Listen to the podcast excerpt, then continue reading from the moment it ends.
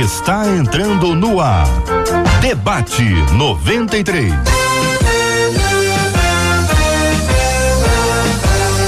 Realização 93 FM. Um oferecimento Pleno News. Notícias de verdade. Apresentação J.R. Vargas. Alô, meu irmão. Alô, minha irmã. Aqui fala J.R. Vargas. Estamos de volta começando aqui mais uma super edição do nosso debate 93 de hoje, nessa terça-feira abençoada pelo nosso Deus e Pai. Marcela Bastos, bom dia. Bom dia, JR. Bom dia aos nossos queridos ouvintes, todo mundo que já está com expectativa para o debate 93 de hoje, porque debate 93 é sempre um tempo de aprendizado para os nossos ouvintes, para nós que aqui estamos. Então é bom demais e já adianto que o nosso WhatsApp é o 21 96803 8319, 96803 8319, onde os nossos ouvintes participam dando opinião sobre o programa de hoje. Abrindo as telas e conhecendo as feras, os nossos convidados especiais do debate 93 de hoje telas sendo abertas e logo na tela, ao lado da tela do JR, a nossa menina da tela, doutora Esli Carvalho. Na tela abaixo da tela da doutora Esli, a gente tem o pastor Fábio Nunes e ao lado da tela do pastor Fábio Nunes, pastor Samuel Soares.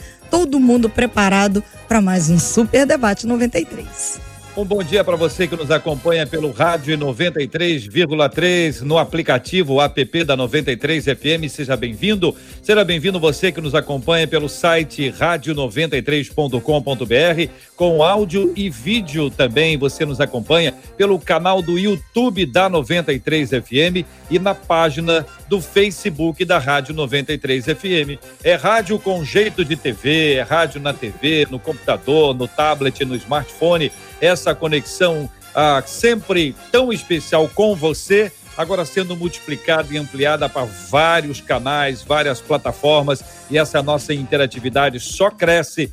Graças a Deus e nós vamos adiante em nome de Jesus. Vamos conhecer os, os temas, o tema central e os temas que nós vamos passar por um tema só. Um tema traz vários subtemas. Vamos interagir, conhecê-los agora, Marcela. Nosso ouvinte nos escreveu falando o seguinte: oh, gente, é normal estar em um relacionamento em que nós sofremos, em que nós somos maltratados, mas não temos forças para sair e nem mudar essa situação? Ao querer tanto estar ao lado de alguém, não importa como, mas querendo estar ao lado dessa pessoa, isso seria uma forma de idolatria? É possível ser viciado em uma pessoa? Qual é o padrão bíblico para os relacionamentos das nossas vidas? É a pergunta da nossa ouvinte. Vamos por partes, Marcela. Começa aí com a primeira frase para a gente poder ir ativando passo a passo aqui para não complicar, né, minha gente? É normal estar em um relacionamento em que a gente sofre, em que a gente é maltratado, mas não consegue sair dessa situação? e tão pouco é normal, mudar a situação? Wesley, é normal. Não. Bom dia, nossa menina da tela de hoje. Bom dia, muito obrigada por me convidar aqui de volta, mas olha, de cara, não, não é normal. O Senhor nos chamou à paz, Ele nunca nos chamou à violência nem aos maus tratos. Uma coisa é a gente ser perseguida pelo nome de Jesus, né? Que eu acho que assim é um outro departamento. Uma outra coisa é a gente estar em relacionamentos onde nós estamos maltratadas, né? Maltratados também, porque tem homens que também sofrem disso, não são só as mulheres, não. Vamos, vamos nivelar, né, para todos. Uhum. E, e, eu acho que se a gente se encontra numa situação dessas, a gente precisa procurar ajuda, porque existe ajuda. Ninguém quer ficar. Às vezes as pessoas ficam nessas situações pelo que eu chamo das limitações neuroquímicas, pelas experiências do passado, por outras coisas que a gente pode explicar mais adiante no programa, uhum. mas ninguém foi chamado para viver numa, um relacionamento de violência, uh, violência emocional, violência verbal, uhum. violência física, violência sexual. Então alguém pode estar preso a um relacionamento sem saber a razão por que está preso. Pode. Simplesmente está preso. Fui preso. Você foi preso pelo quê? Não sei. Não sei a razão. Estou imaginando aqui aquela cena da pessoa fisicamente presa. Qual foi a razão da sua prisão? Não sei. O que, que você sabe? Sei que eu estou preso.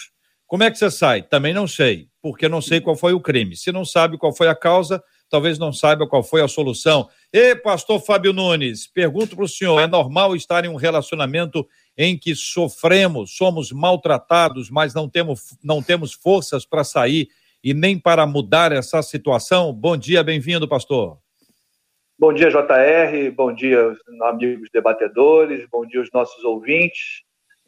É, no primeiro momento, eu concordo com a irmã Esli, não é normal é, viver maus tratos. Mas olhando uma outra, um outro ponto, que já foi também mencionado pela nossa irmã, a gente sabe que nas nossas relações é, pode existir o sofrimento. Agora, quais são as causas, né? Uhum. É, a gente pode sofrer o amor. O amor é, pode gerar o sofrimento. E aí a gente vai dizer uma boa motivação. A gente sofre quando na relação a gente percebe que o outro está em dificuldade, o outro está com problema. Então, ter o sofrimento faz parte da relação. Agora, quando o sofrimento é motivado pelos maus tratos, uhum. isso precisa ser bem tratado.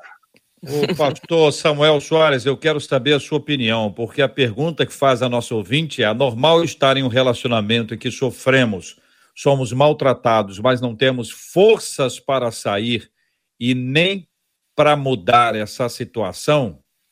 Bom dia. Bom dia, bom dia, JR, bom dia aos amigos da mesa e a todos os que nos acompanham mais uma edição uh, desse incrível debate. E hoje com um tema tão sério, tão grave é, eu não, não faria uso da palavra normal.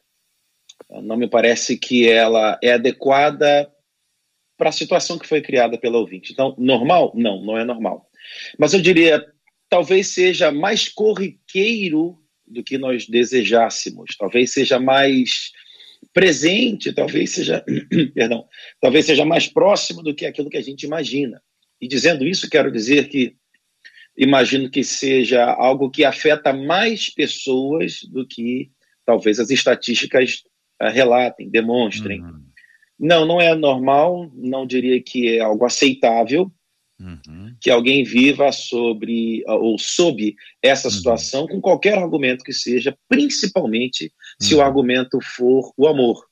Uh, o amor que eu sinto por tal pessoa me leva a esse lugar de oprimi-la, ou, ainda pior, o amor que eu sinto por tal pessoa me leva a esse lugar de aceitar e de conviver com a opressão que me é imposta. Não, não é normal, não, não é aceitável uhum. e não há qualquer espaço na fé cristã, no pensamento cristão para tal comportamento.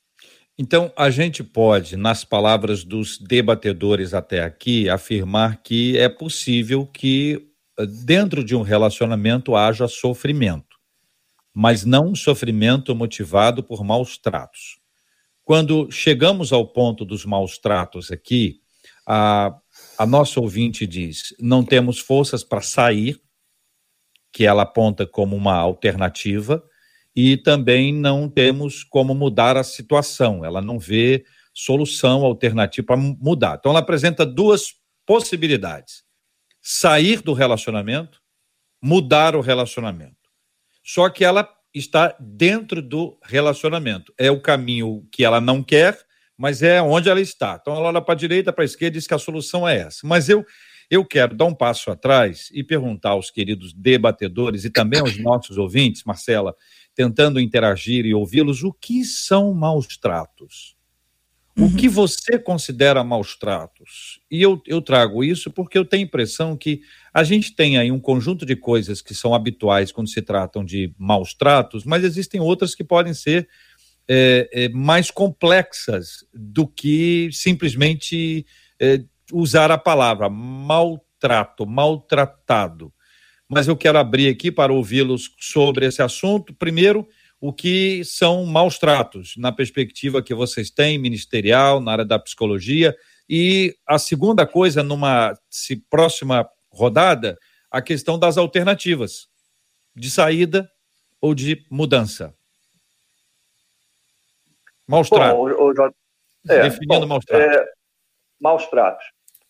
É, toda relação onde o outro, de alguma forma, é afetado com a violência verbal, com a violência física, com a falta de dignidade, é, com tratar o outro com, sem a humanidade, sem o amor, sem o carinho, né?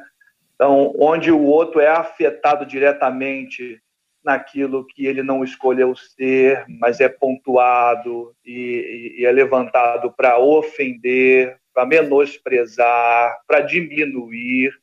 Tudo isso é, é, consequência da natureza pecaminosa. Né?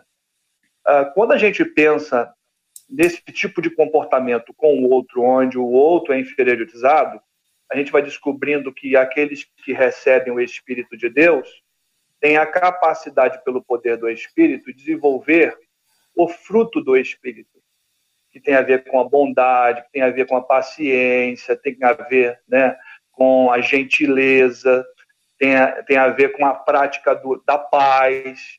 Então, quando a gente vai percebendo coisas contrárias, a gente consegue definir os, os maus tratos. Então, se fugiu do amor, fugiu da paz, fugiu do carinho, fugiu da paciência e caminhou numa direção totalmente contrária, onde o outro é inferiorizado, é pisado e é diminuído, eu entendo que dá para a gente ir definindo dentro do dia a dia, da prática da vida, né, dentro das relações.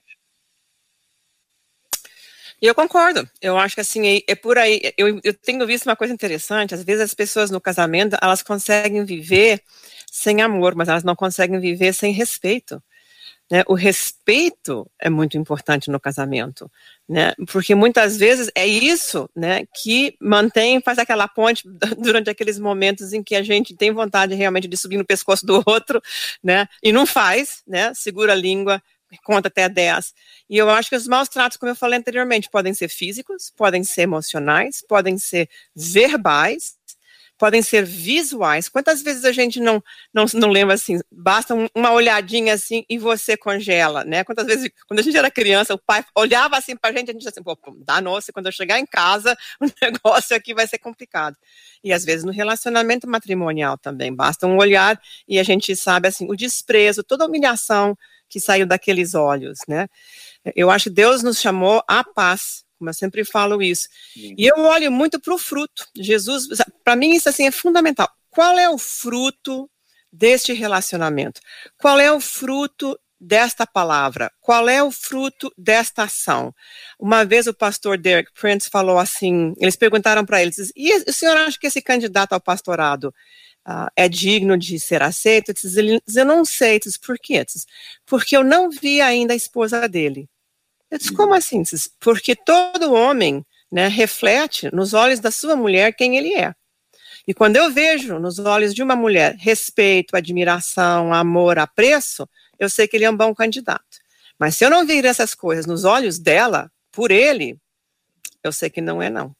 Então, eu achei muito interessante isso, né? Como essas coisas são refletidas. Então, qual é o fruto? Para mim, isso é fundamental. Qual é o fruto que produz essas palavras, essas ações, uh, esses gestos, né? E, e, fruto é um negócio que vai levando tempo. E ele vai crescendo. Ou vira podre, né? E maltrata, né? Ou é coisa maravilhosa, né? E vai edificando o outro. Samuel. Muito boa colocação da doutora Esli uh, com essa associação sobre o fruto e abre uh, uma perspectiva tão interessante. A gente pode lembrar daquela uh, passagem em que o Senhor disse: pelos frutos pelos vocês frutos. vão conhecê-los. Então, muito boa essa colocação e nos ajuda. O que é maus tratos? tentando ainda ampliar um pouco o horizonte de tudo que já foi exposto aquilo que vai te uh, ofender, que vai te diminuir, sem o intuito de construir. Então, há uma falha qualquer, há um tropeço qualquer, há uma falta qualquer, e, ou talvez nem haja, ou talvez nem exista, e vem uma palavra contra você para apontar aquela possível pseudo-falta ou não, mas ela não vem no intuito de uh, querer te ajudar a fazer melhor da próxima ou querer a, te ajudar a reparar. A gente vai lembrar, uh, por exemplo, uh, do diálogo que há entre o Senhor e Caim, e o tom que o Senhor fala com Caim não é um tom para destruí-lo. Falar, Caim, teve um problema, teve uma falta, mas eu estou aqui para te ajudar, faz de novo, tenta de novo, reveja suas motivações e vai dar certo. Quando vem uma palavra uh, baseada numa crítica, num tropeço, e ela não vem para construir, eu classificaria isso como maus trato, ou pior, quando sequer houve alguma coisa, houve apenas alguma coisa que um dos dois, no caso da situação de cônjuge, não, não concordou, não era do, do gosto, não era do afeito do outro, e bastou isso para que essa pessoa seja verbalmente ou uh, com um gesto que pode talvez até nem ser verbal, pode ser exatamente a indiferença, o desprezo, o silêncio uh, prolongado, ou mesmo uma agressão qualquer, pior, uh, uhum. eventualmente física. Aqui pelo nosso WhatsApp, 21 968038319, uma das nossas ouvintes, eu vou ler a definição dela. Ela disse para mim assim: para mim, maus tratos é quando você cuida de alguém, é responsável por tudo dessa pessoa. Médico, e ela exemplifica: médico, remédio, lava, passa, faz tudo. Quando você pensa que está tudo bem, mesmo cuidando de tudo isso, essa pessoa te maltrata e chega a segurar no impulso o seu pulso. Isso dói demais, acaba comigo, diz ela, e é terrivelmente porque enlouquece. Ela diz para mim, isso é maltrato. Doutor Esli, é, há uma expectativa de gratidão, há uma expectativa de reconhecimento, de valorização pelo que é feito. Essa, essa é uma história, né? A outra história que envolve o pulso, né? Que, e, e, pulso, se a gente quiser psicologizar, nós vamos longe nessa, nessa história de pulso, né, doutor Esli?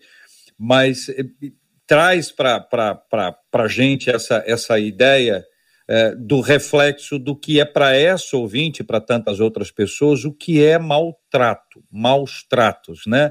No plural aqui, maus tratos, a expectativa, a, a, valorização e a pessoa não valoriza. Aliás, não só não valoriza, como muitas vezes desvaloriza.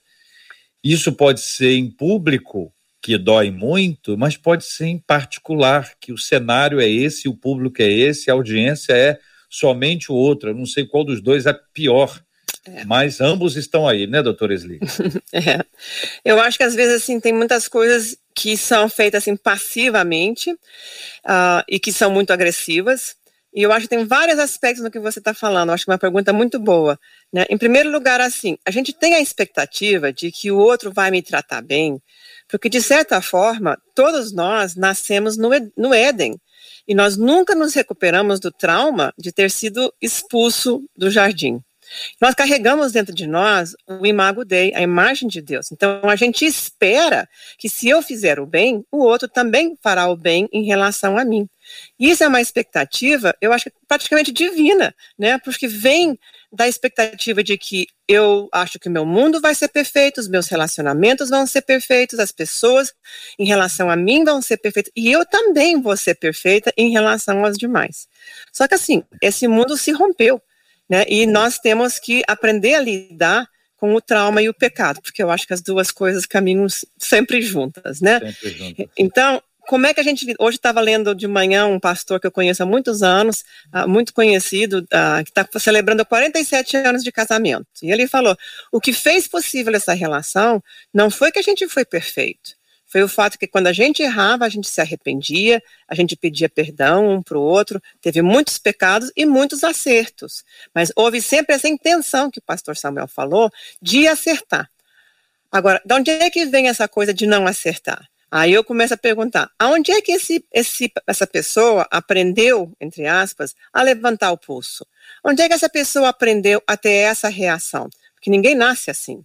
Isso é uma conduta aprendida em infância, nas, nos primeiros anos de vida, nos primeiros anos de adolescência, os modelos incorporados. Para cada ação, tem uma reação. Por que essa pessoa está tendo uma reação assim? Se a, se a, eu acho que é uma senhora, né? Se a irmã faz uma coisa e o outro faz uma coisa que é totalmente desproporcional, incoerente, não tem nada a ver com o que está acontecendo no aqui e agora. Está acontecendo lá dentro da cabeça, nos traumas, nos nossos cérebros, onde essas lembranças de infância ficam guardadas, porque isso não foi resolvido. Eu me lembro muito da, da imagem da mulher de Ló. Vocês sabem que eu cito muito essa imagem da mulher que olha para trás, fica congelada e não consegue se mexer. Né, que eu acho que é muito essa situação. Eu não consigo sair da situação, eu não consigo mudar. Mas, assim, em ambos os lados, a gente está reagindo a coisas que nos aconteceram nos primeiros anos de vida e que não foram bem resolvidos. Pastor Fábio, ah, o maltrato ou maus tratos em razão de ser bem tratado. Tratei tão bem, fiz tanta coisa boa pela pessoa, tratei bem e a pessoa me maltratou. Então, JR, eu penso que o padrão cristão para todo relacionamento, para todo, porque eu entendo que quando o pecado entra na vida do ser humano, ele atrapalha o nosso relacionamento com Deus e, consequentemente, atrapalha todos os níveis relacionais, todos os níveis relacionais. Porque a vida é relação, a vida é relacionamento. E como nossa relação com o Criador foi quebrada, afeta todos os demais. E como é que a gente corrige? Como é corrigido? A gente nem corrige, né? Somos corrigidos. É mediante a graça de Deus e o amor de Deus. A graça de Deus não é só uma ação de Deus em relação à criatura decaída. A graça de Deus é um estilo de vida que o próprio Deus nos coloca para viver em relação ao outro. E essa graça é baseada no amor. Por isso que a minha fala inicial, quando eu digo que todo relacionamento a gente vai ter um certo sofrimento, e eu não estou defendendo os maus tratos, é porque o amor ele nos faz suportar algumas coisas. E aí, acabo até respondendo a, a segunda dinâmica, como é que a gente sai disso? Primeiro, Não, a gente precisa. Só, só, um pouquinho, Fábio, só um pouquinho. Só para gente, a gente harmonizar para ir, ir no, no, no, passo a uhum. passo. Antes de ouvir o pastor Samuel sobre esse assunto ainda, depois a gente vai para aquela outra, outra Tudo etapa. Bem. Deixa eu tra trazer uma palavra para quem está acompanhando a gente pelo Facebook e pelo YouTube. Não compartilhe a sua experiência pessoal publicamente. Por isso a gente tem o WhatsApp. O WhatsApp, ele é lido somente pela Marcela. Ninguém mais vai ter acesso a ele. Não conte que o seu esposo é isso ou que a sua esposa fez aquilo na rede social. Tenha sabedoria. Não se exponha e não exponha alguém em, com quem você está e que você espera mudanças ainda que você se sinta à vontade e confortável dentro desse grupo. Mantenha as suas questões, são muito pessoais e muito íntimas, para serem compartilhadas somente, exclusivamente pelo WhatsApp. A gente consegue conversar pelo WhatsApp, dar a, dar a voz a você, vocalizar você, sem que você exponha ninguém. É como um aconselhamento, você fala com a pessoa certa. Agora, se você falar para um grupo maior, mais gente toma conhecimento e menos gente vai te ajudar. Curiosamente, a gente acha que quanto mais fala, mais ajuda chega. Não é essa a lógica da internet. Quanto mais fala, mais problema. Você só tinha um. Agora já tem uns três ou quatro. E olha como, quando aparece conselheiros para te dar ideia, que são aquelas ideias, basicamente o seguinte: o pastor Samuel fala para mim o seguinte: ah, JR, o que, que eu faço assim, sensado? Eu falo, faça isso, meu irmão. Só que o problema está com ele. Quem vai ter que administrar a conta é ele. Quem vai ter que enfrentar o dia a dia é ele. Eu não vou à casa dele para administrar esse assunto. Então, cuidado com conselheiros que não são comprometidos, seja com respeito, com oração, com amor. E a gente tem aqui uma seleção de conselheiros que chegam, que dão a sua opinião, mas cada um vai para a sua casa mas eles têm aqui muita responsabilidade no que eles falam e o, o, aconselhamento é com base nas escrituras e não com base na experiência. Amém. Porque com base na experiência, eu acho isso, eu penso aquilo, mas eu erro. Agora, com base nas escrituras, não tem erro, cara. É uma bênção de Deus para a nossa vida. Feito esse, essa palavra carinhosa e de cuidado aqui, porque eu tenho muito zelo pelos muito ouvintes, bem. na empolgação a pessoa acaba falando um pouco mais, e não estou dizendo nome de ninguém, mas é para ajudar. Pastor Samuel, querido, por favor. É, Jota, deixa, deixa eu só concluir não, o, o, a raciocínio. Então, o princípio da graça é um princípio que deve ser vivido em todas as nossas relações. Por mais que a gente gere expectativas, quando a gente fala do amor, é, a gente desenvolve o bem pelo bem ah, aquela frase, gentileza gera gentileza. Eu entendo que a proposta é que a gente crie um mundo melhor. Mas quando nós desenvolvemos a gentileza, desenvolvemos porque ser gentil é o padrão. Ser gentil é a natureza cristã. Ser gentil é o princípio de quem vive o amor. Ainda que eu não receba gentileza em troca, eu tenho expectativas, mas eu faço porque é o certo. E se todo mundo resolver ser gentil, amável, porque isso é o padrão de Deus, a gente não vai ter a preocupação de receber, porque virá naturalmente. É claro que eu estou falando de um mundo transformado, de pessoas transformadas, mas não há um outro padrão para a gente. Nosso padrão é o padrão do relacionamento baseado na graça. E em alguns momentos, quem está vivendo o padrão da graça vai enfrentar os sofrimentos, porque sem sacrifício não há salvação. Há princípio no Evangelho, sim. Aquele que mais nos amou teve que se sacrificar, e ele é o exemplo. Nós somos chamados a esse sacrifício, porque só assim, nas nossas relações, a gente consegue dar uma outra perspectiva.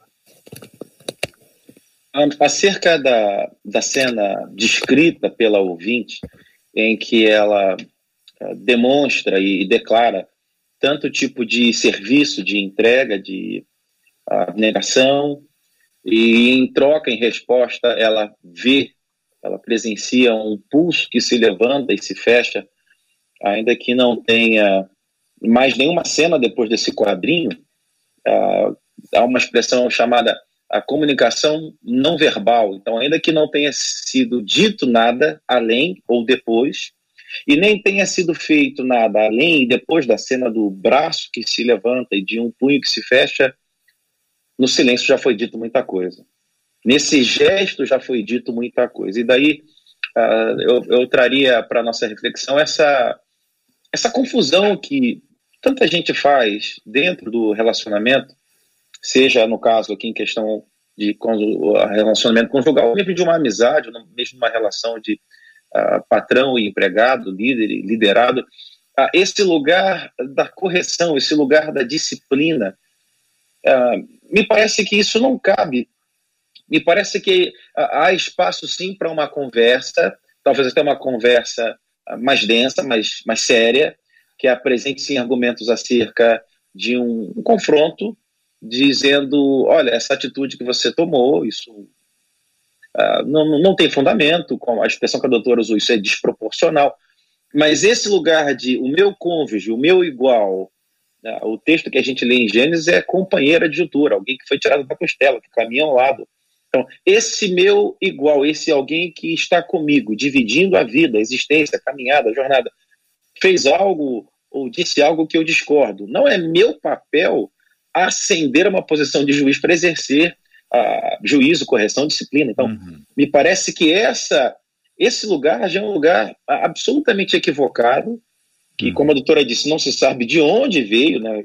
criou essa figura de onde, mas que precisa, assim, ser combatido, e como bem disse você, JR, uhum. não a partir de uma experiência, a partir e à luz das escrituras. Olha, a, a nossa ouvinte escreve dizendo: é normal estar em um relacionamento em que sofremos, somos maltratados? Vocês disseram que é comum, que acontece, mas não pode ser assumido como uma coisa normal. Não é alguma coisa que você admita. Não, esse é assim mesmo. Isso acontece. Melhor assim, melhor com ele assim do que sem ele, ou melhor com ela do que sem ela. Aí a segunda etapa dela, eu queria muito cuidado dos três de, de, de, debatedores com essa resposta especificamente, Fábio, por isso eu fiz essa distinção aqui, para que não haja aquela mistura, porque é. em muitos casos a saída é a primeira hipótese. É a primeira hipótese. Está com problema no relacionamento? Saia. É a primeira hipótese. Para muita gente, essa é a primeira hipótese. E, e, e isso acabou é, sendo visto como uma coisa comum. Veja, ser maltratado não é comum, como sair do casamento também não pode ser alguma coisa comum. Ela acontece e tem as razões bíblicas para isso acontecer. Então, ah, para que a gente traduza isso de uma forma clara para os nossos amados ouvintes, a pessoa diz: não tenho forças para sair, uma hipótese, e nem como mudar essa situação, a segunda hipótese. Em ambas, a pessoa, ou para ambas, não há força. Ela está ali a quem de ambas. Mas eu quero ressaltar que para muita gente, a primeira sair parece ser a única e talvez a mais rápida. E as histórias familiares podem ajudar também nesse ponto. Então tá aí para vocês três conversarem com a gente sobre esse assunto. Podem ficar à vontade. Bom, é, o princípio da graça, a gente olha de forma prática o relacionamento que Jesus conta de um pai com um filho, que é a parábola do filho pródigo, eu prefiro chamar a parábola do pai amoroso. É, ali é uma relação que revela a graça, porque o contexto é as pessoas estão criticando Jesus porque ele está se relacionando com pecadores, pessoas como a gente, pessoas que têm qualidades mas que também tem os seus defeitos. Então, quando a gente utiliza a graça de Deus para todos os níveis relacionais, inclusive, inclusive o casamento, a gente entende que a graça de Deus trabalha com perdão, por isso que o sair não é a primeira hipótese, não, não, não é a primeira escolha. A gente trabalha com perdão, a gente trabalha com aceitação, aquele pai aceita o menino de volta, e, e não aceita por mérito. Olha que coisa interessante. Como disse muito bem o pastor Samuel, não é uma questão de julgamento, né? Não, não aceita por mérito, aceita por amor.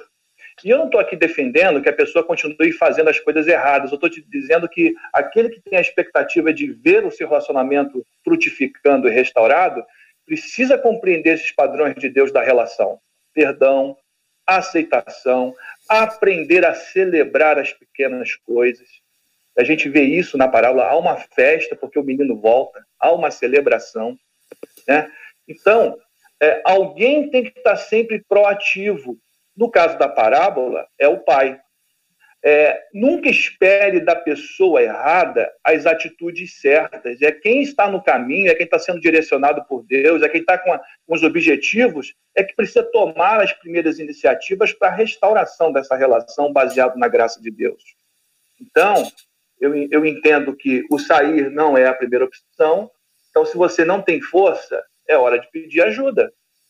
Alguém vai te ajudar, alguém vai te apoiar, alguém vai, te, vai, vai estar do seu lado né, nesse processo em que você não tem força. É isso que é suportar o outro, né? Uhum. Em amor, é dar suporte. Então, busque ajuda. E assim como já foi dito aqui, pessoas, é, pessoas bem definidas para essa ajuda, não é qualquer um. Existem é. pessoas que são chamadas para isso, desenvolvem essa tarefa de dar esse suporte e essa ajuda. Na lógica da parábola chamada do filho pródigo, ou na, na fala do pastor Fábio de pai amoroso, houve mudança. Cair em si é quase que uma síntese de arrependimento e de mudança, né? A volta para casa é a mudança do rumo. Ia para lá, aí parou de ir para lá e veio para cá outra vez. Esse elemento mudança de comportamento, de atitude, que é precedido por um arrependimento, que está na sequência do arrependimento aí, talvez seja um elemento importante quando se há esse tipo de relacionamento uh, tóxico. É isso que falam agora, Nesli? é, eu, eu tenho assim, eu estou aqui pensando, né, porque eu trabalho com isso, né, há 40 anos eu sou psicóloga e eu ouço um, essas histórias das pessoas, e hoje a grande pergunta é assim, você colocou bem assim, mudança, e como é que a gente produz essa mudança? E como é que você produz uma mudança numa pessoa que não quer mudar? Então, eu acho que assim, numa situação onde há maus tratos, se especialmente se há, se há violência, se há risco de vida, a primeira providência é sair. Sair não significa necessariamente divorciar-se mas significa sair para procurar ajuda, para preservar a vida, entendeu? A vida muitas vezes da mulher, dos seus filhos, né? A gente trabalha, a gente sabe que agora com todo mundo em casa, o número de pessoas uh, que têm buscado ajuda e denunciadas por causa de violência intrafamiliar tem crescido assustadoramente. Por quê? Porque estão em casa muitas vezes bebendo álcool, né? E estão com a, o abusador, a abusadora em casa, né? sem paciência, sem poder sair muitas vezes. Então, em primeiro lugar, se há risco de vida, saia. Saia. O governo tem, inclusive, assim, números de telefone que as pessoas podem chamar para pedir ajuda, para denunciar, inclusive, se for preciso, porque muitas vezes isso é crime. né? A gente tem que entender que alguns tipos de maus tratos são crime. Então, eu quero dar essa alerta porque às vezes, eu, a, a, especialmente como cristãos ou como, como igreja, a tendência da gente é dizer, não, tudo isso vai ter um final feliz. Não necessariamente. Porque a gente conhece muitos casos de mulheres que foram Uh, enviadas de volta a esposos golpeadores e que morreram. Por isso nós temos a história da Maria da Penha, a lei da Maria da Penha. Então, eu queria fazer essa, esse, esse uhum. eu queria ressaltar isso em primeiro lugar. Segundo lugar, assim, mudança. Como é que a gente faz isso? Se eu tô, se eu tô incapaz de tomar uma atitude, é porque eu também estou sendo traumatizada, fui traumatizada isso ou pela experiência atual ou pelo passado. Eu também estou como mulher de Ló, incapaz de me mexer né? E isso tem a ver também com a nossa vivência, com a nossa alma, muito mais que com o nosso espírito, com, com a nossa, o nosso corpo, né? Ah, eu acho que a nossa alma é uma, é uma, cara, eu falo como psicóloga, né, gente? eu puxo a sardinha para o meu lado. Eu acho que é uma parte muito ignorada, assim, esquecida pela igreja. Não é só a oração, apesar de que é fundamental, que vai necessariamente transformar uma outra pessoa. Às vezes eu preciso tomar atitudes, eu preciso sarar em primeiro lugar. Eu digo muitas vezes que o casamento é como uma chave e uma fechadura, né? A chave tem aqueles dentezinhos que é o segredo da chave. Se eu mudo, não tem mais encaixe. E às vezes a gente se encaixa pela doença, pelos maus tratos, pela violência, pelas situações do passado que chamam inconscientemente pessoas que fazem esse encaixe. E eu também posso estar encaixada pela saúde, pela graça, pela paz, pela misericórdia e tudo isso. Se eu mudo, os meus dentes, meu segredo muda, a relação muda. Aí acontece uma de duas coisas. O outro reacomoda para continuar na relação, ou realmente há uma separação quase que espontânea, porque a pessoa não suporta mais conviver com aquela situação, onde inclusive a própria saúde está sendo introduzida. E essa saúde, da onde vem? Vem de Deus, obviamente, vem da palavra do Senhor, vem da oração, vem da leitura bíblica, vem do amparo dos irmãos e das irmãs, né? Que nem sempre sabem entender também essas situações de maus tratos, né? Eu, eu, eu sou a sexta geração de evangélica, como eu sempre falo aqui, que eu acho uma bênção, não é uma vacina. Então, eu acho que a gente não pode pensar que isso não acontece dentro da igreja, porque acontece muito, né?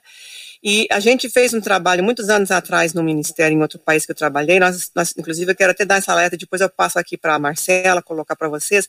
Tem um livrinho chamado Saindo Dessa, que é um, um caderno de ajuda para grupos de apoio mútuo, para pessoas, foi escrito para mulheres saindo de situações de violência.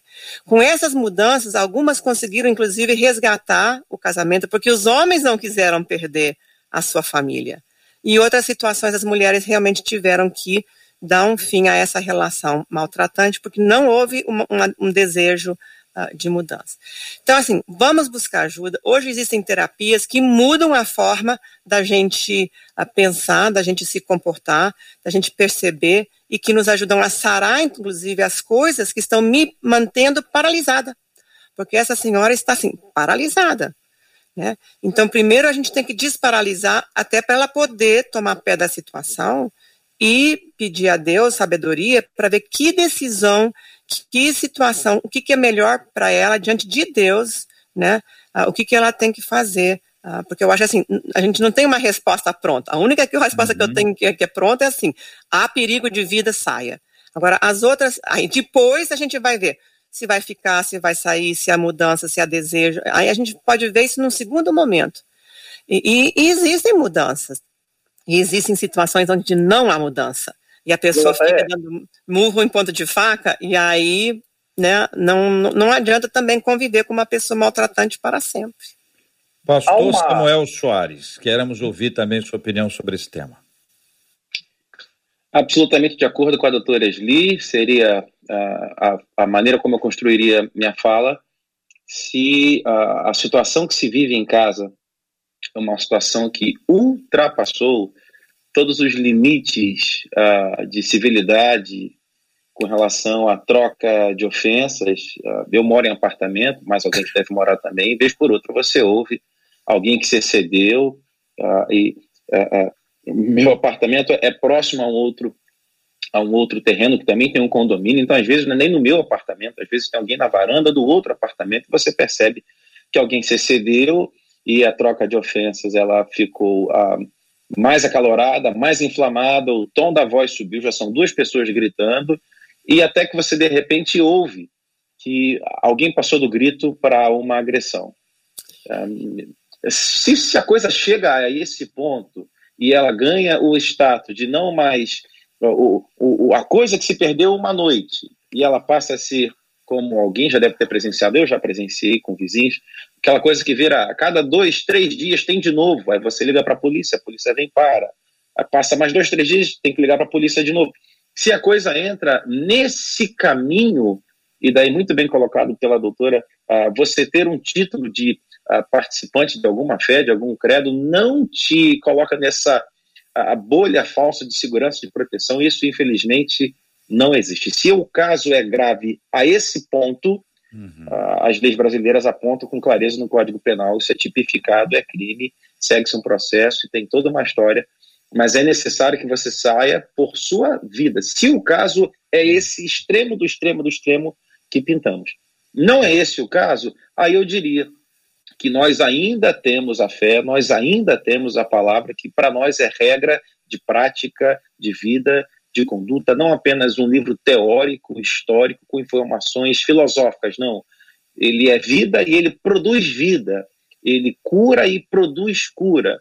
Mas a gente sabe que isso não vai acontecer com todos, porque é um grupo que não quer, e daí eu vou citar um exemplo bíblico, em que há um personagem chamado Nabal, que é casado com uma, uma santa, aquela moça era uma santa, que uh, vê a desgraça se aproximar e por mais incrível que pareça, ela não espera o mal chegar, fazendo a leitura de que o mal que viria não viria sobre ela. Se Nabal é assassinado por Davi, ela está livre, mas ainda assim ela sai em defesa do esposo, ela pede que Davi não faça nada, ela intervém, e mais à frente, o Senhor, que é o Senhor do tempo da história, se encarrega de resolver a questão com Nabal, que, pelo texto é claro, não estava aberto para mudanças. É, pastor Fábio, pastor Fábio. É, eu, há uma recorrência, há uma recorrência nos gabinetes, e a gente sempre vê o cônjuge na expectativa, quando vai ao gabinete, quando se trata do relacionamento, do casamento, na expectativa de mudar o outro. A gente percebe isso. É, quem lida com isso, ouve isso direto. As pessoas entram, e as suas queixas é sempre sobre o outro. Uhum. O outro é o problema na relação. e vem tentando buscar a resposta. Como é que eu faço para mudar o outro? E a gente tem que dizer assim: você não consegue mudar o outro. Né? Ah, o ponto da mudança que você colocou, que uma coisa é analisar o pai, outra coisa é analisar o filho.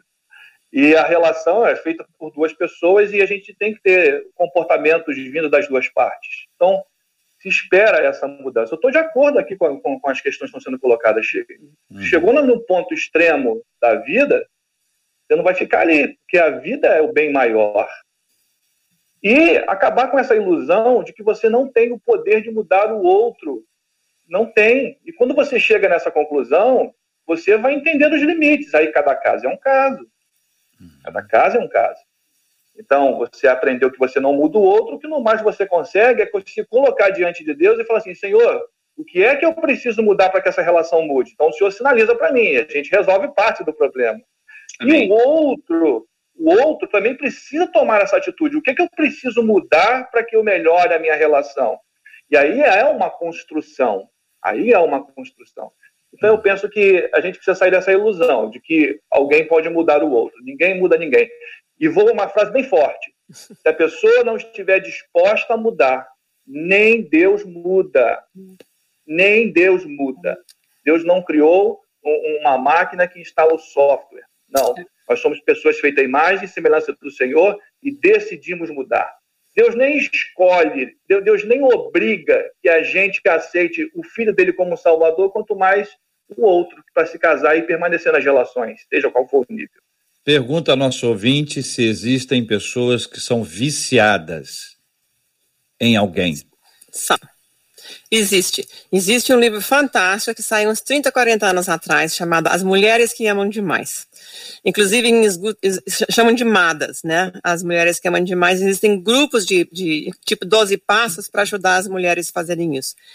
Infelizmente, às vezes, pelos padrões da nossa infância, a gente não desenvolve uma forma saudável e sadia de se relacionar. A gente fala na primeira infância de se apegar ao outro. Nós temos diferentes uh, esquemas, formatos de apegar ao outro. E isso é fundamental, uh, tanto nos animais, né, que se apegam ao primeiro uh, objeto que move, que tem vida, né, uh, que pode ser, tem uma história do Conrad Lawrence que falava dos, dos, dos gansos que se apegaram a ele, porque a mãe ganso morreu, né?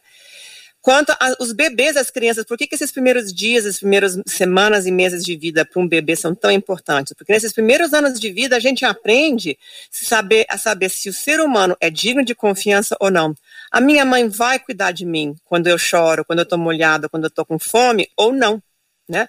Então, esses esquemas de apego né, vão se reproduzindo na vida adulta. Tem um outro livro que não é de um cristão, chamado Apegados, em que ele demonstra que esses diferentes esquemas podem até prognosticar quais os matrimônios que vão dar certo e quais os que fatalmente vão acabar se separando, porque esse, essa forma de apegar o outro não é saudável. Então a gente chama o nosso complementar. Aquele, né, na, na, na Bíblia na, tradução de Gênesis na Bíblia judia, diz assim: quando Deus criou a Eva, ele criou alguém que poderia se encaixar com Adão. Né? Então, a gente tem um encaixe um com o outro. A gente se encaixa pela saúde ou pela doença, pelo trauma, pela violência, pelas, pelos maus tratos até. A gente chama quem é parecido comigo para fazer esse encaixe, porque a gente não consegue aguentar o espelho, a gente precisa o diferente, né? Então a gente casa com quem é diferente, né? Então, eu acho assim, importante a gente entender isso, porque senão chega lá na frente, as pessoas não sabem né, como lidar. Eu tenho, sexta-feira, se Deus quiser, eu vou fazer 29 anos de casada. Eu prometo para vocês que ninguém muda ninguém. Porque eu tenho 29 uhum. anos, que eu tenho vontade que meu marido mude em algumas coisas. E não muda, né? A gente não muda o outro. Então, a gente se vicia sim, tem esses livros, tem esses grupos, as pessoas têm essa adrenalina. E isso é parte, assim, é uma compulsão, é um vício, né? Da mesma forma que a pessoa tem que, be que bebe, né, ou que usa maconha, né, ou que usa pornografia, tem pessoas que também têm aquela adrenalina da relação onde o maltrato dá essa adrenalina. Esse é o, é o que dá o, a, a, coisa assim da, da, da, da fissura. O tempero. E existe ajuda para isso. Uau. Sabe, eu, podia, eu, podia, fazer só uma observação em relação a uma coisa que você falou, JR, claro. anteriormente. Você falou, você citou um provérbio que se usa muito para manter a situação de violência e de maus tratos, que é ruim com ele e pior sem ele. Nesse livrinho chamado Saindo Dessa, que depois eu vou dar inclusive aí para Marcela todas as informações, né, eu fiz um levantamento dos ditados culturais utilizados para manter especialmente as mulheres, em situações de violência. Este é um, esse é o brasileiro. Uhum. No Peru se diz assim: quanto mais ele me bate, mais ele me ama. Entre os indígenas no Equador se diz assim: marido é, ainda que me bata, ainda que me mate, ele é o marido, ele pode. Né? Então a gente tem que ter cuidado, porque nós temos situações culturais né, que mantém situações de violência. É. Eu sou uma mulher divorciada que voltou a se casar. Como eu digo, eu vou fazer 29 anos de bem casada, mas eu sei o que é um bom casamento e eu sei o que é um casamento que é péssimo, uma situação que eu não entro em detalhes, exatamente como você falou, porque eu acho que assim eu tenho que proteger certas identidades, certas situações. Eu tenho uma filha desse casamento, o pai dela já faleceu e mesmo assim eu acho que a gente tem que ter respeito, né? Mas eu sei muito bem o que, que é uma relação boa e o que, que é uma relação uh, patológica, doentia e, e, que não funciona. Então, eu, eu não falo só como psicóloga, uhum. não. Eu falo como uhum. alguém que já viveu situações difíceis.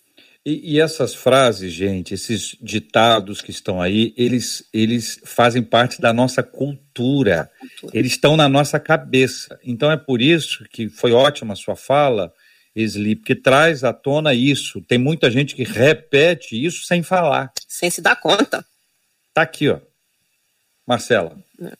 E olha, gente, eu queria dizer que é, é, cada vez mais difícil a gente olhar aqui o WhatsApp, porque no nosso WhatsApp 968038319 não param de chegar histórias para a gente. É claro que durante o debate a gente sabe que a gente é ouvido por muita gente. E muita gente está aprendendo, muita gente está agradecendo, mas nesse momento vocês estão ouvindo, estão sendo ouvidos por muita gente que está sofrendo. Mulheres, a homens também. E muitas mulheres que não conseguem caminhar, como bem disse o pastor Fábio, como usou a doutora Esli, o exemplo da mulher de Ló, algumas delas dizem: Eu me sinto congelada, eu não consigo caminhar, eu sou. As histórias de sofrimento são, são terríveis. Eu estou aqui já, meu Deus, e a gente vai orando e vai pedindo, Senhor, que é, elas encontrem nas palavras de vocês, dos debatedores, e no Senhor, um, um, um rumo, um prumo. Eu queria trazer isso para vocês. Há, há ouvintes nos acompanhando, muitos dizendo, olha, muito obrigada, que debate relevante, mas outros dizendo, é desesperadora a minha situação e ouvir vocês é, tem sido um bálsamo, só que eu não consigo agir. A maior parte de todas elas, de todas as mensagens que chegaram aqui é não há como agir, não consigo agir, não sei como agir nessa situação. Aos meninos eu pergunto então, qual o padrão bíblico para os relacionamentos? É a última pergunta que faz ao ouvinte que nos encaminhou o e-mail, pastor Samuel, pastor Fábio. Parece que há pelo menos, uh, pelo menos duas, duas citações, duas referências que, que eu possa apresentar. Uma delas eu já citei e cito novamente.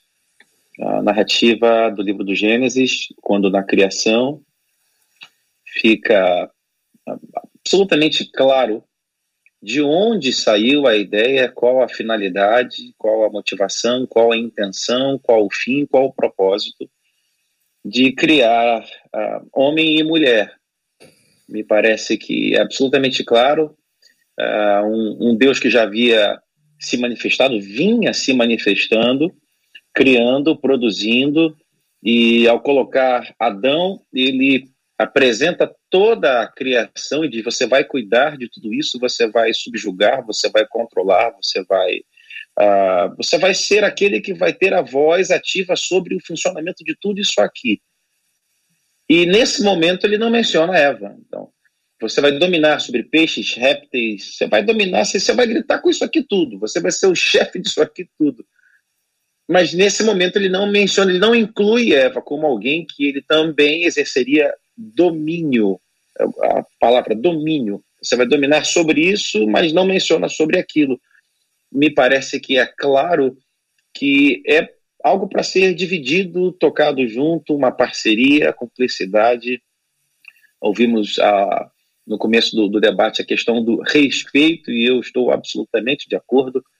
Uh, não consigo imaginar uma relação minimamente saudável sem que haja respeito, e pode haver aí o conforto que for, os recursos financeiros, pode haver o luxo, pode haver o que você pensar. Sem respeito, me parece que é um cenário absolutamente de pavor insuportável. Então, o primeiro texto que eu apresentaria, o texto da criação, homem e mulher, tirado da costela para caminhar ao lado, para ser ajudador, auxiliador, adjutor, alguém que caminha e decide junto, alguém que caminha e pondera e vê, analisa e reflete junto.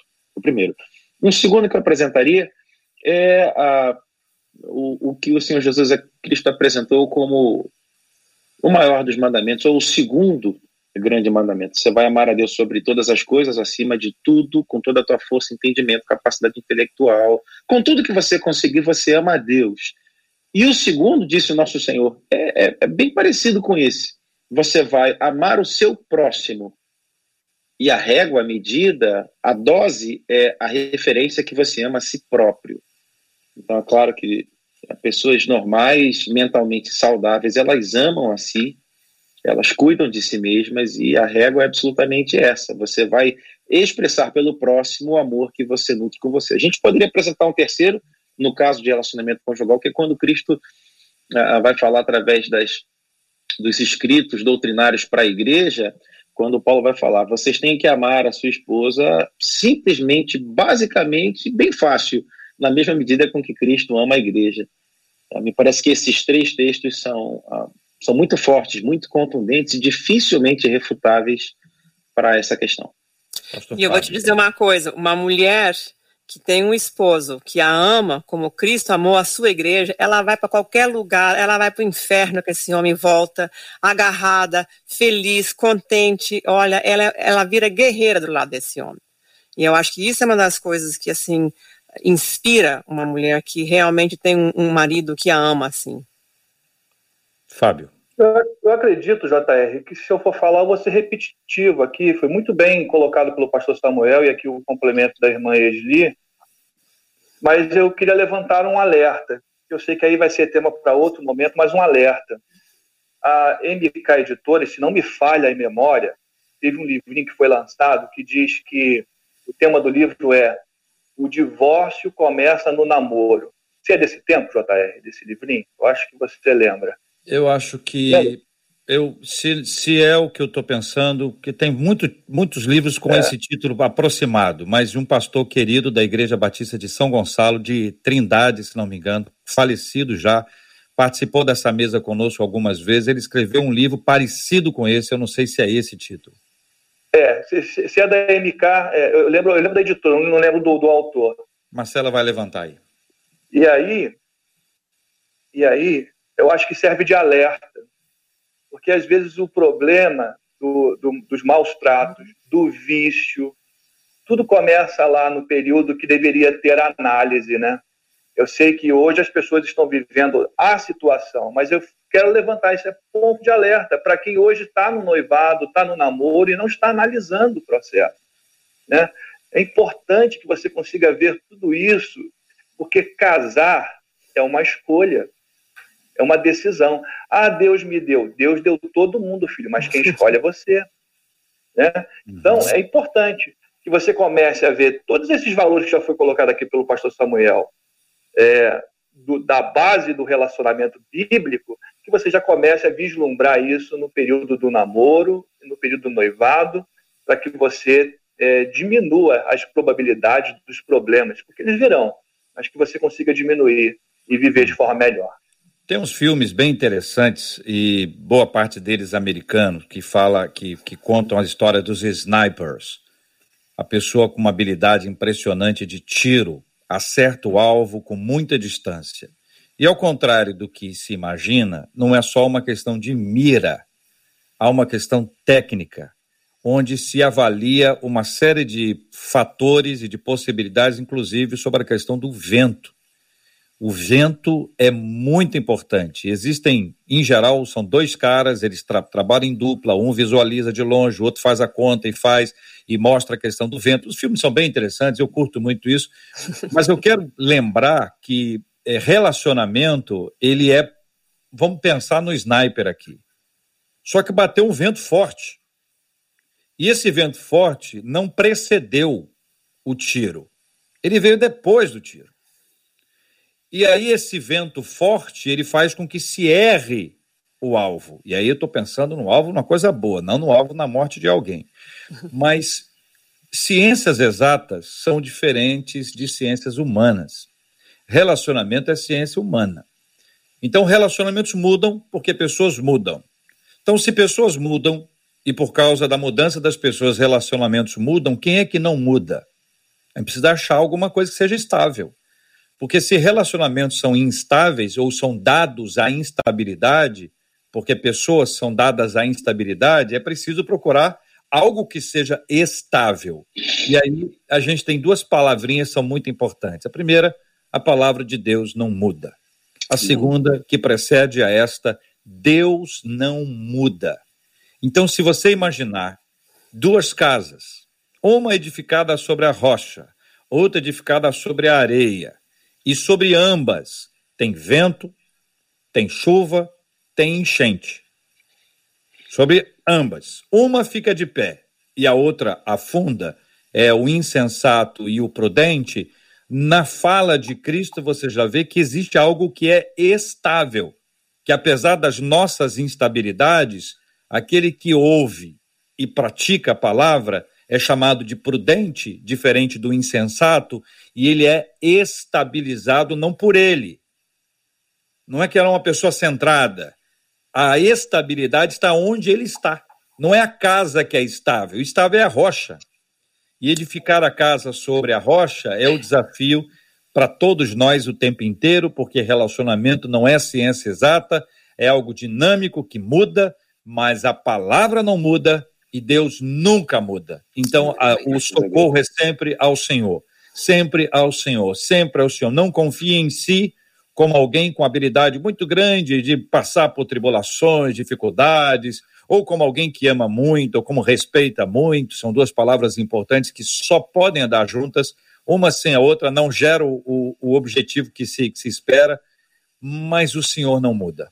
Então, gente, que Deus nos ajude a viver dias mais felizes, menos sombrios, porque ao imaginar a cena descrita por tanta gente hoje aqui, cenas que a Marcela pôde imaginar nos textos que ela leu pelo WhatsApp, que a gente já, já ouviu em outras ocasiões também, tem muita gente vivendo sofrimento profundo e esperando a mudança no, no outro, ou esperando que ele mesmo mude para poder tomar uma decisão que mude a história. Sozinhos não vai rolar. Nós precisamos desesperadamente da bênção de Deus, seja em dias de bonança, ou em dias de tempestades. Que Deus nos ajude em nome de Jesus. Muito obrigado aos nossos debatedores, doutora Esli Carvalho. Deus abençoe a nossa menina da tela de hoje. Obrigado, Esli. Ah, obrigada, eu que agradeço. Para dizer alguma coisa, fiquei assim saber. Suas despedidas. Então tá, eu, eu só, só agradeço muito essa oportunidade de ter dado essa alerta. Eu acho que é muito importante. Eu gostei muito desse tema. Obrigada. Pastor Fábio Nunes, obrigado, um abraço. Eu que agradeço, JR, estar mais uma vez aqui com os irmãos. Espero ter contribuído e ajudado, pelo menos nas reflexões, e que de alguma forma o Espírito Santo toque o coração daqueles que estão sofrendo. Maravilha. Pastor Samuel, obrigado, querido. Muito obrigado, JR, mais uma vez. Sempre muito bom estar de volta e hoje um debate tão enriquecedor. Eu agradeço a oportunidade de participar e desejo a você que nos acompanhou, você que está conosco até agora, uma tarde abençoada, que o Senhor te guarde em nome de Jesus. Os três ajudaram muito, viu, gente? Os três foram Graças bênção. A Deus. Bênção. Graças a Deus. Marcela, obrigado, Marcela. Pastor Fábio, o livro é do pastor Edson Alves, que é o que está escrito aqui. O divórcio começa no namoro. Uma das nossas ouvintes aqui pelo WhatsApp disse: Por isso que eu digo que esse programa é uma bênção. Deus abençoe cada vez mais esses debates. E a gente diz: Louvado seja o nome do nosso Deus, pela vida de cada um de vocês, nossos queridos debatedores, pela vida do JR, vocês que se dispõem a estarem aqui com a gente. E um, uma das nossas ouvintes escreveu, vou fazer esse comentário porque o JR, de uma outra vez, ele falou a mesma coisa e essa ouvinte hoje, ela disse assim: gente, olha, eu tenho a impressão que quando um paciente chega no consultório da doutora Esli, ele é recebido com esse sorriso metade dos problemas já são resolvidos. Então, doutora Esli, o seu sorriso aqui está sendo falado entre os nossos ouvintes aqui durante o debate 93. Benção puríssima. E tem uma expressão que uma ouvinte aqui utilizou para Esli, que ah, pra, para as, as mulheres, quando uma mulher fala para outra mulher, tudo bem, mas quando um homem fala para uma mulher, não é bem recebido. Mas você vai entender, Esli ela disse: Você é uma fofa. Não é? Essa, é uma, essa é uma expressão que ela tem vários significados. Você chegar para um camarada amigo e falar, ei, fulano, tá fofo, hein? Tá fofo, hein, fofão? Né? Tem uma conotação. São as linguagens desse grande país e as linguagens são muito, muito interessantes. Tá aí a, a fala sobre esse assunto. Nós vamos orar, né, gente? Vamos pedir que Deus nos ajude. Vamos orar pela cura dos enfermos, vamos orar por consolo aos corações enlutados, vamos orar pelos relacionamentos que aí estão e nós precisamos de muita graça de Deus sobre a vida dos nossos amados ouvintes, como vamos orar por um colega de trabalho. Aliás, eu acho que essa expressão que foi usada para Dr. Esli serve para ele no outro sentido que eu falei. Ah, Hoje é aniversário do Roberto Vidal. Roberto Vidal, você tá fofo. Ah, amigo. Parabéns, já esteve mais fofo, tá vi, tá vendo? Eu vi o Vidal no drive-in da 93 e, e me pareceu assim. Não. Não é? Não. Tava chique, tava lá. Não, arrumado. falei que ele tá feio. Falei que ele tá feio? Tava eu falei nada, eu falei que ele tava assim. Não, tava não. Tava lá, ó, né?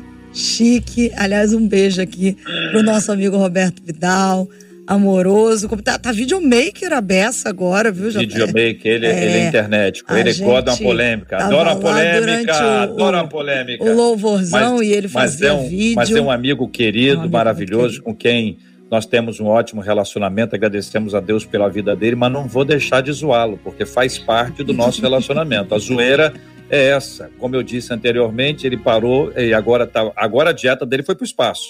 É porque no momento não é vi, é tempo de fazer dieta, não, é, Pelo que eu vi, de, realmente né? deu uma paradinha na, na, na dieta. Mas quando estavam na dieta, ele estava comendo só uma frutinha à tarde, viu, Fábio? Era uma jaquinha, uma jaquinha, uma jaquinha. Fora isso, ele está muito bem, só uma frutinha. Então vai ser alvo da nossa oração. Meu é. querido amigo Roberto Vidal. E normalmente, quando eu dou uma zoada nele como agora, eu gravo e mando para ele na, na hora, porque eu gosto de falar direto. Agora não tem, porque a gente está lendo aqui um monte de coisa ao mesmo tempo. Mais alguma coisa, Marcela? Não, só isso. Nós agradecemos a Deus Samuel, pela vida querido, do Vidal.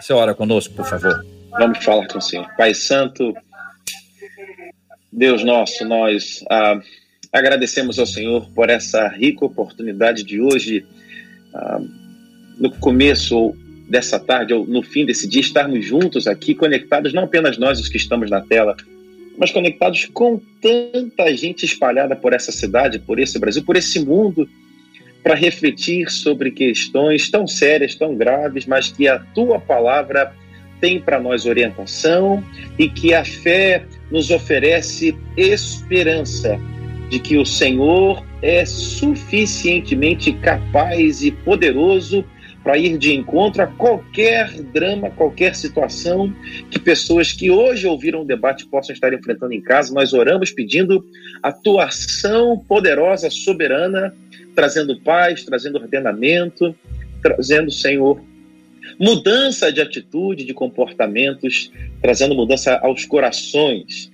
Quero também incluir nessa hora com meus irmãos pessoas que hoje enfrentam o drama de uma enfermidade, pessoas que talvez estejam agora se preparando para entrar no centro cirúrgico, gente que precisa desesperadamente da tua mão agindo favoravelmente, que haja, Senhor, virtude, que haja livramento, que haja escape, que haja, Senhor, saúde, que aqueles que hoje enfrentam esse tipo de problema sejam visitados pelo Senhor e que todas essas situações possam resultar em testemunho e glória para o nome do Senhor. Pedimos àqueles que hoje choram, choram por terem perdido membros de suas famílias, entes queridos, aqueles que estão enfrentando o luto, pranto, que eles sejam confortados e consolados pelo Senhor. É assim que oramos, pedindo que o Senhor derrame sobre todo o teu povo a tua bênção, que o Senhor derrame sobre eles da tua graça, da tua misericórdia e que sejam